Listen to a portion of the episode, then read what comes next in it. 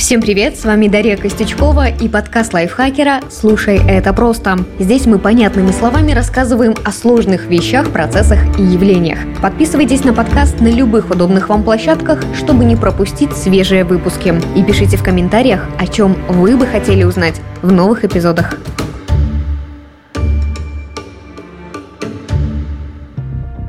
Середине октября 2022 года две экоактивистки пришли в Лондонскую национальную галерею и залили томатным супом картину Ван Гога «Подсолнухи», а затем намазали ладони суперклеем и приклеились к стене. Этот вандалистский перформанс длился недолго, девушка арестовали, а картина не пострадала, холст находился за специальным защитным стеклом. Своей акцией экоактивистки хотели обратить внимание общественности, что миллионы мерзнущих и голодающих семей не могут позволить себе разогреть тарелку супа. Способ протеста, конечно, странный, но благо хоть шедевр не пострадал. Кстати, порча экспонатов – это довольно популярный метод у активистов. Не прошло и 10 дней после инцидента с подсолнухами Ван Гога, как в немецком Потсдаме другие экоактивисты облили картофельным пюре картину из серии «Стога сена» импрессиониста Клода Мане. На этот раз протестующие призывали задуматься над проблемами климата. И снова само полотно не пострадало. Подобные ситуации случаются периодически холсты то кислотой обливают, то ножами режут.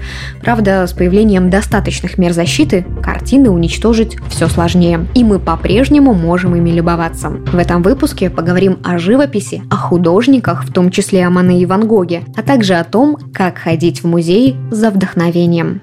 Что такое импрессионизм и как ходить в музей с удовольствием?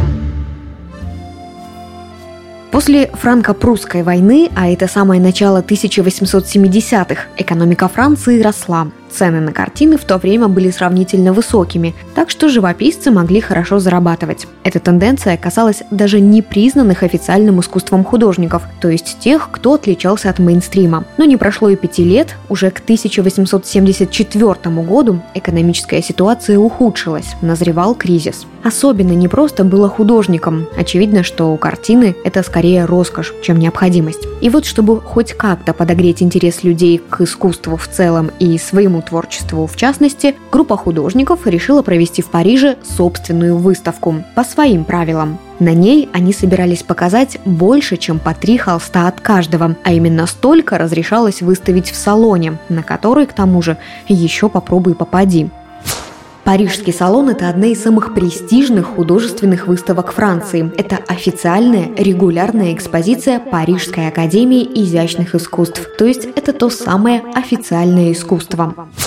Вольнодумцы и реформаторы в области живописи о салоне могли разве что только мечтать. Конечно, иногда мечты сбывались, но далеко не у всех. Поэтому идея собственной выставки так захватила художников. Тем более, что творчество этой компании было необычным для того времени. Короче говоря, им казалось, что мир должен увидеть новое направление в искусстве.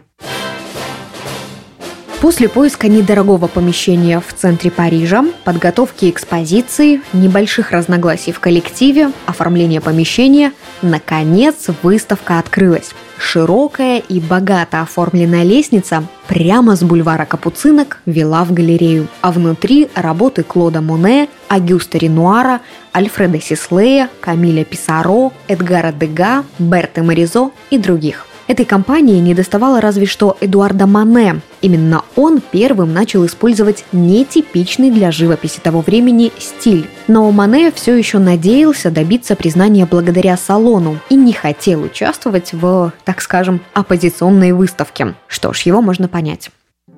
Вход в галерею был платным, а картины, напомню, очень нетипичными по стилю исполнения. И несмотря на это, парижская публика все же пришла. Правда, слов восхищения было не слышно, а вот издевательских насмешек в избытке. Кто-то даже придумал анекдот, типа манера письма этих художников-новаторов состоит в том, что они заряжают в пистолет тюбики с краской и стреляют всем этим прямо на холст, а в конце ставят свою подпись. Все потому, что нетипичная манера письма представляла собой множество мазков краски различных оттенков. Если посмотреть на холст вблизи, покажется, что масло просто наляпано на него без какой бы то ни было логики. Но вот если отойти подальше и взглянуть на картину целиком, можно увидеть понятный сюжет – И правда, все равно останется ощущение зыбкости и дрожания, как будто смотришь на морскую гладь во время легкого бриза. Моне, Ренуар, Писаро, Дега и другие старались не зафиксировать сюжет, а передать свое впечатление, по-французски «импрессио».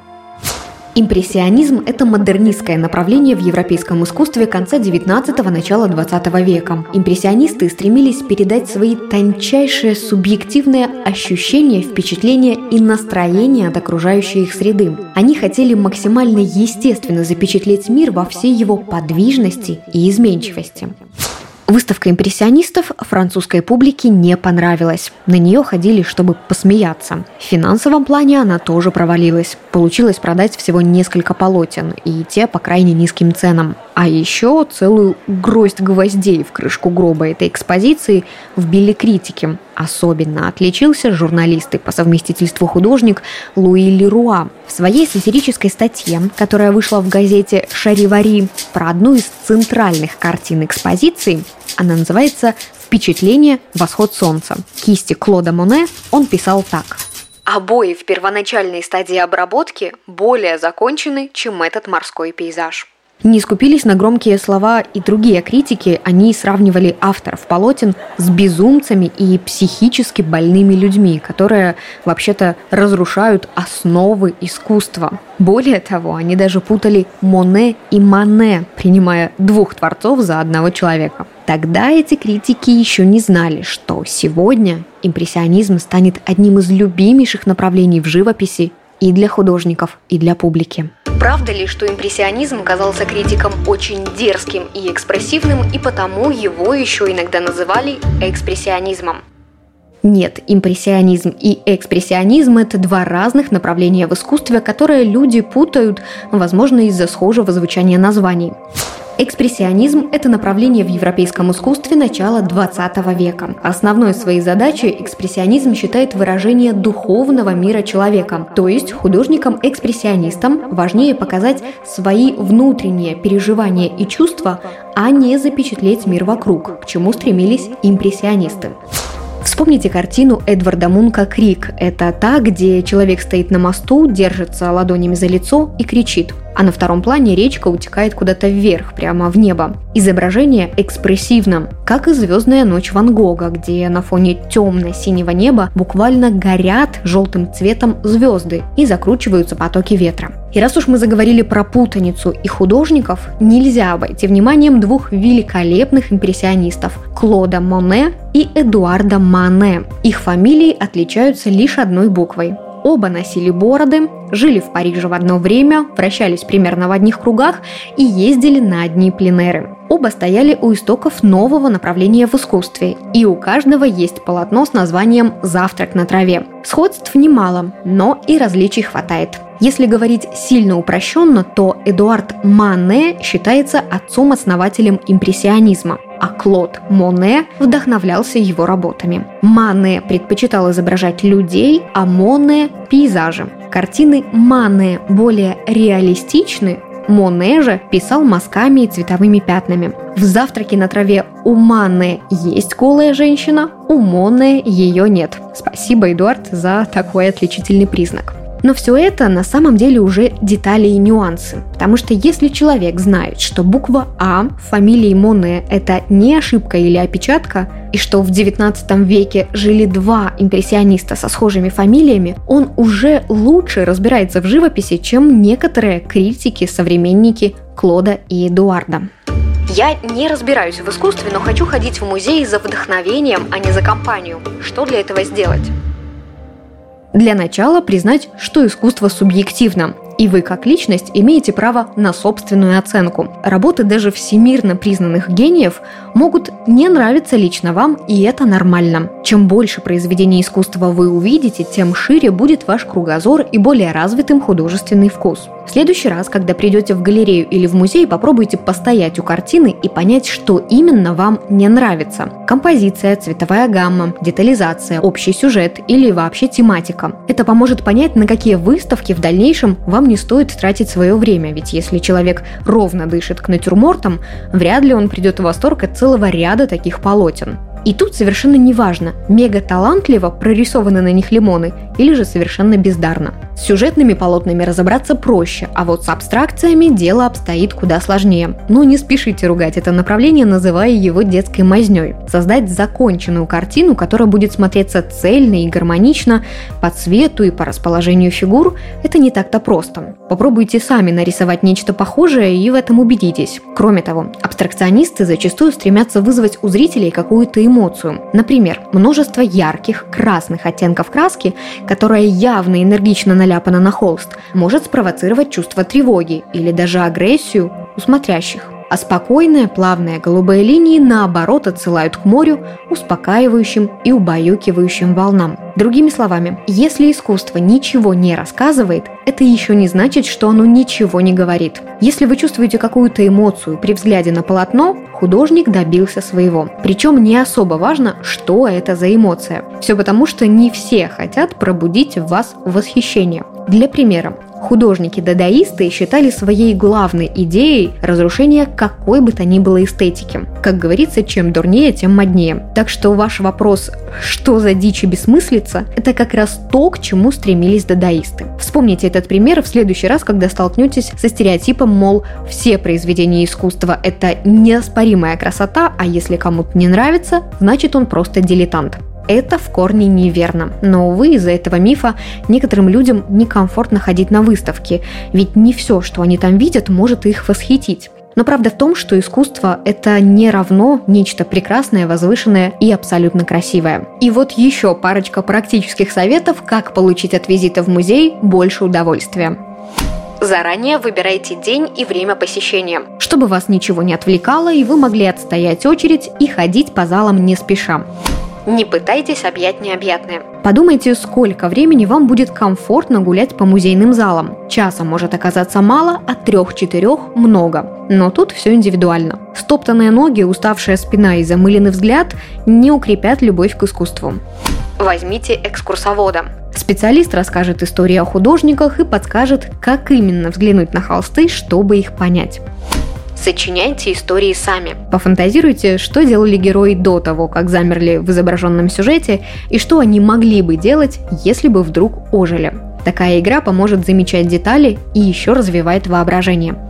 Сосредоточьтесь на отдельных элементах. Например, можно посмотреть, как разные художники, работы которых представлены в музее, изображают воду. У каких пейзажистов она спокойная, а у каких бурная. На каких полотнах она символизирует очищение, а где служит лишь дополнением к общей композиции. Или, например, изучите, как художники раскрывают любовную тему, как показывают тоску, нежность, страсть или одиночество. Этот подход заинтересует тех, кто посещает какой-то музей уже не в первый раз. Первая выставка импрессионистов с треском провалилась. Публика ее освистала, а критики высмеяли, не стесняясь в выражениях. И все потому, что новая манера письма художников показалась всем просто отвратительной. Мазки краски, грубоватые штрихи и как будто незавершенность работы в целом. Но именно с помощью этой техники авторы полотен хотели создать у зрителей ощущение зыбкой и ускользающей картинки. Когда мы смотрим на поле, то видим, как колышется трава и кроны деревьев, как развивается платье девушки, стоящей на ветру. И вот это самое мгновение, случайно брошенный взгляд на окружающее пространство и хотели показать импрессионисты. Импрессионизм – это модернистское направление в европейском искусстве конца 19-го – начала 20 века. В работах импрессионисты стремились передать свои тончайшие субъективные ощущения, впечатления и настроения от окружающего мира.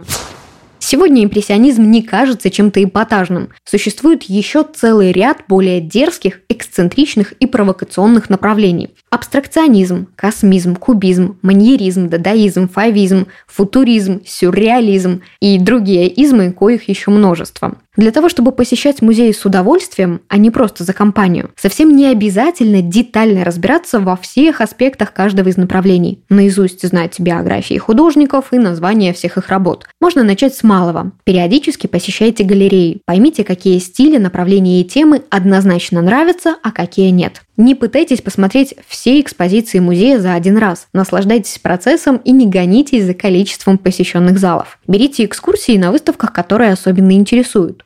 Рассматривайте детали сюжетов на картинах и фантазируйте о героях и изображениях. И, наконец, примите, что искусство субъективно. Даже работы всемирно признанных гениев могут не нравиться лично вам. И это нормально. Это был подкаст «Слушай, это просто». В выпусках мы объясняем сложные на первый взгляд вещи, процессы и явления максимально понятно. С вами была Дарья Костючкова, и этот выпуск мне помогали делать редакторы Кирилл Краснов и Татьяна Чудак, а также звукорежиссер Кирилл Винницкий. Подписывайтесь на подкасты лайфхакеров Телеграм и на всех удобных платформах, чтобы следить за новыми выпусками. Свои пожелания и вопросы оставляйте в комментариях. А еще ставьте оценки, лайки и делитесь этим эпизодом, если он вам понравился. Так еще больше слушателей о нас узнают. До скорого!